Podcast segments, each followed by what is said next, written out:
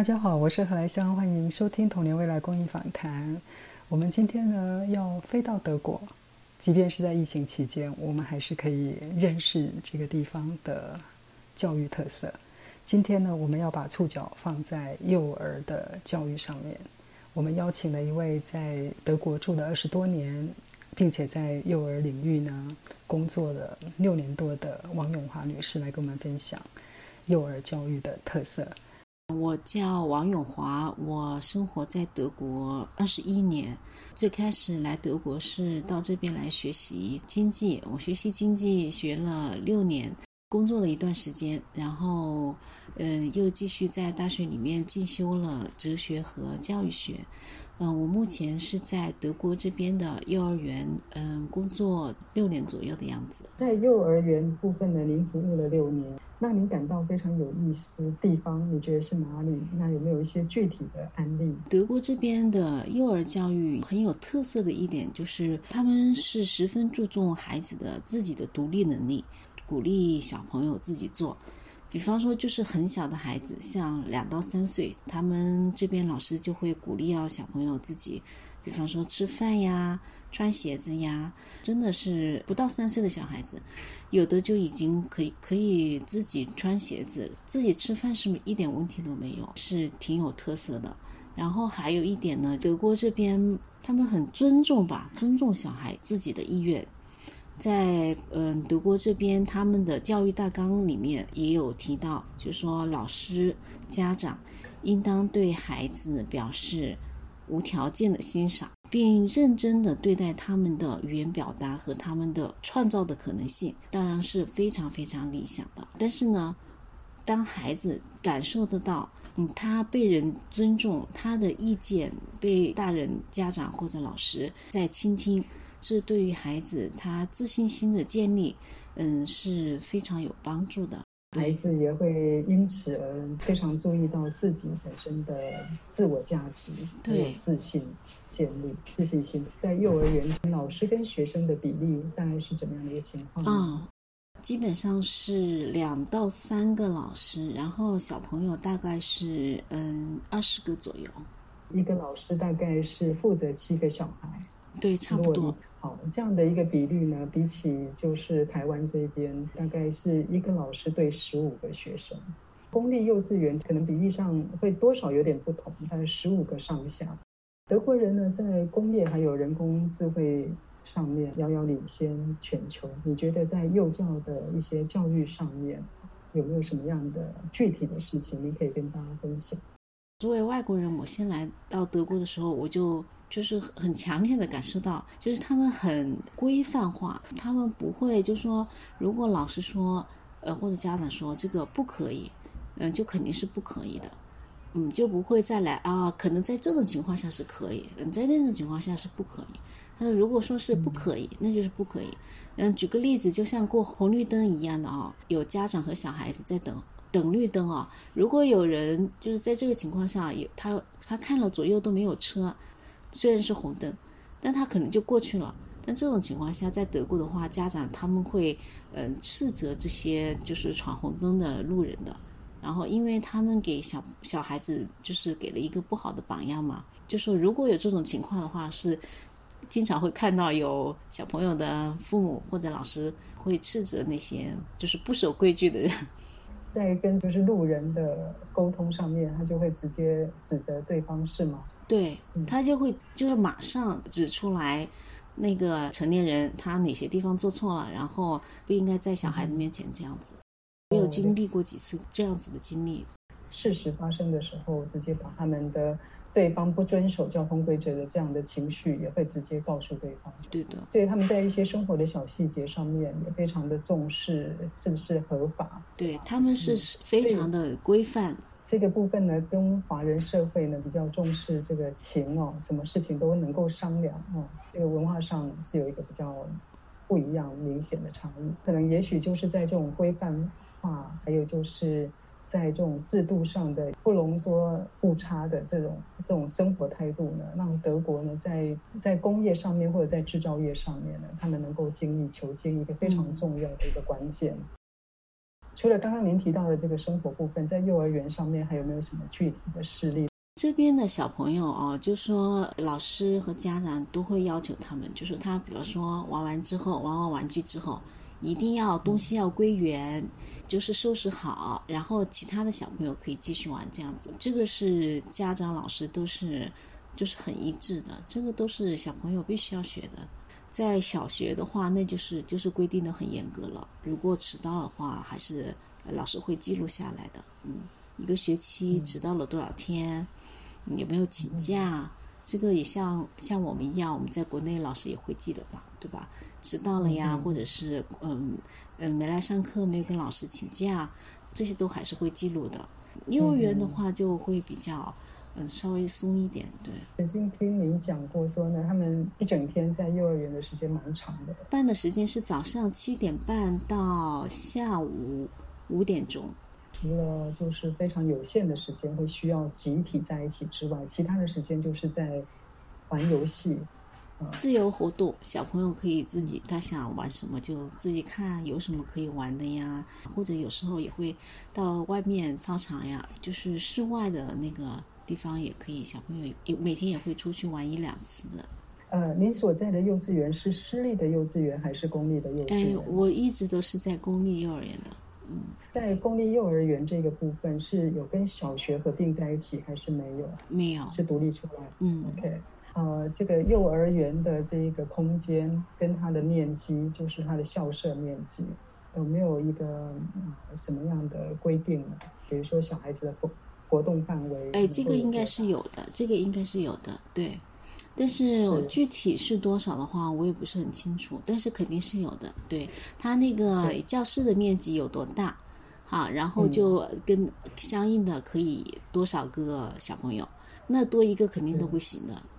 很多的国家呢，也因为意识到呢，这个疫情的背后呢，是整个环境啊受到一个非常严重的破坏。嗯，其中有一个很重要的原因，是因为这个塑胶的过度使用。很多的国家也开始禁止塑胶袋，或者是禁止这个吸管。在幼儿教育这方面，有没有什么比较具体的作为呢？儿童教育大纲里面有关于环保、环境保护的教育目标，就是孩子呢要学会用他所有的感官来感受和体验，嗯，环境。从而呢，认识到大自然是脆弱，而且是不可替代的，所以就从小要培养小孩子的那个生态对生态的责任感，跟他人一起努力合作来保护环境，也是为子孙后代保护环境。所以说，嗯，这边对环境保护真的是还是非常重视的。嗯，小朋友从小老师和家长就会教育他们要垃圾不要随便乱扔。然后垃圾要分类，这边都是有不同的颜色的，这些小孩子从小都会学的生活经历嘛，所以养成了我一直以来就是回收，我也会清洗这一些罐瓶瓶罐罐。那我的爸爸妈妈也是从小就是 就是自从我呃念完书回国之后，我们家的人都要配合我做一些环保工作。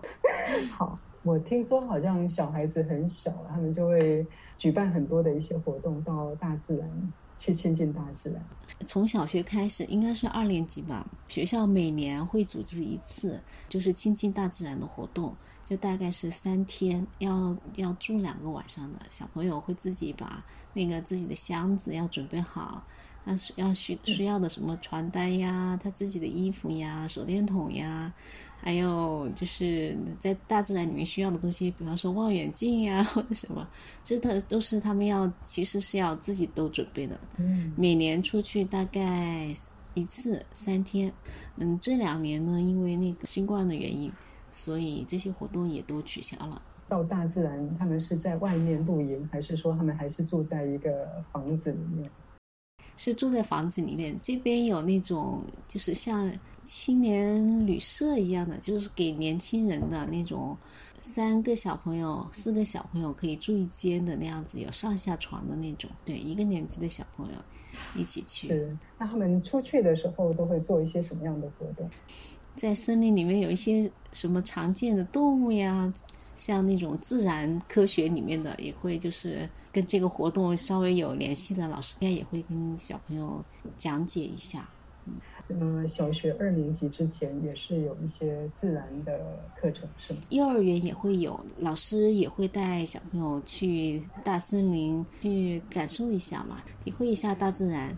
但是这么小的孩子的话，他们就一般就是不会在过夜的，当天去当天回这样子。嗯，德国的幼儿园不会教小朋友呃识字呀。可能更加注重的是个人的发展，所以个性教育吧，个人教育吧。您说的个人跟个性教育，可以具体啊说明吗？看书呀，或者你想玩呀，或者你想嗯玩一个什么游戏呀，不会说你现在去做什么事情，你现在去做什么，而是他自己小孩子自己哦，我现在想想玩恐龙，嗯，我现在想玩汽车。然后他就自己会那个会找他要玩的东西，但是前提条件呢，他一定要就是小孩子玩完之后，一定要把东西收好。小孩子就是选择他自己感兴趣的东西在玩的时候，那幼教老师的最主要的责任是什么？就是小孩子在玩的过程中，老师是不会去跟他说话，或者是跟他嗯进行什么沟通或者交流这样子的，嗯，就是让孩子玩。让孩子自己玩这样子，在幼儿园这边的老师们呢，更重要的实际上是照顾到他们是不是在这个整个过程里头，他们是不是安全的？因为小孩子嘛，不管在哪里，都是他小孩子之间可能会有矛盾的，对吧？这时候老师就要看一下呀，嗯，他能够怎么样的帮助孩子呀？在这个情况下。在德国这边要到幼儿园去工作的话，是不是需要取得硕士资格呢？如果是要成为幼师的话，要拿到那个教育程度呢，才能成为这边的幼师。不是幼师的话，但是你有学教育学，还有其他一些相关的那个专业也是可以的。这个幼师的培训大概是多长的时间呢？三到五年吧，全日制的。课程是吗？嗯，对，包括实习啊那样子。本科，嗯，是教育学，不是作为复修的那个就可以的。如果你学的是师范小学老师，要去当幼师也是可以的。您可以给中华人的父母一些中肯的意见。就是父母亲，每个孩子都不一样，对吧？儿童教育啊，少儿教育方面，我们要学会跟小孩子沟通，要倾听他们。的声音，我们要赢得小朋友对我们的信心，相信我们。他们在碰到问题的时候，相信我们能够跟我们沟通，也是不容易的。但是我觉得这样子的话还是很重要的，因为小孩子他真的有困难的话，他会想啊，我的爸爸妈妈可以帮助我，我可以找他们，或者我的老师可以帮助我，可以找我，我可以找我的老师。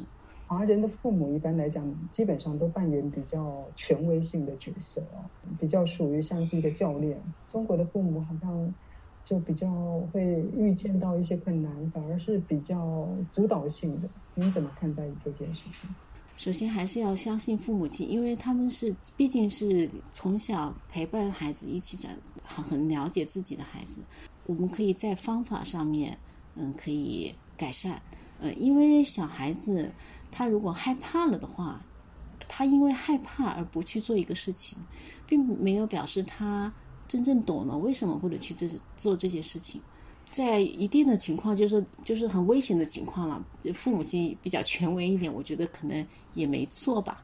但是我最好父母亲要能够赢得小朋友对我们的那个信心，要相信父母肯定会。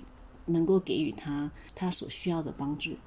在德国，幼稚园老师的主要的功能就是陪伴孩子，在这个幼儿园里，反而是更多的是像是一个一个牧羊人的角色。您感觉呢？我也觉得是，看着这一只羊自己在对这个世界的一个探索，是吗？我觉得是。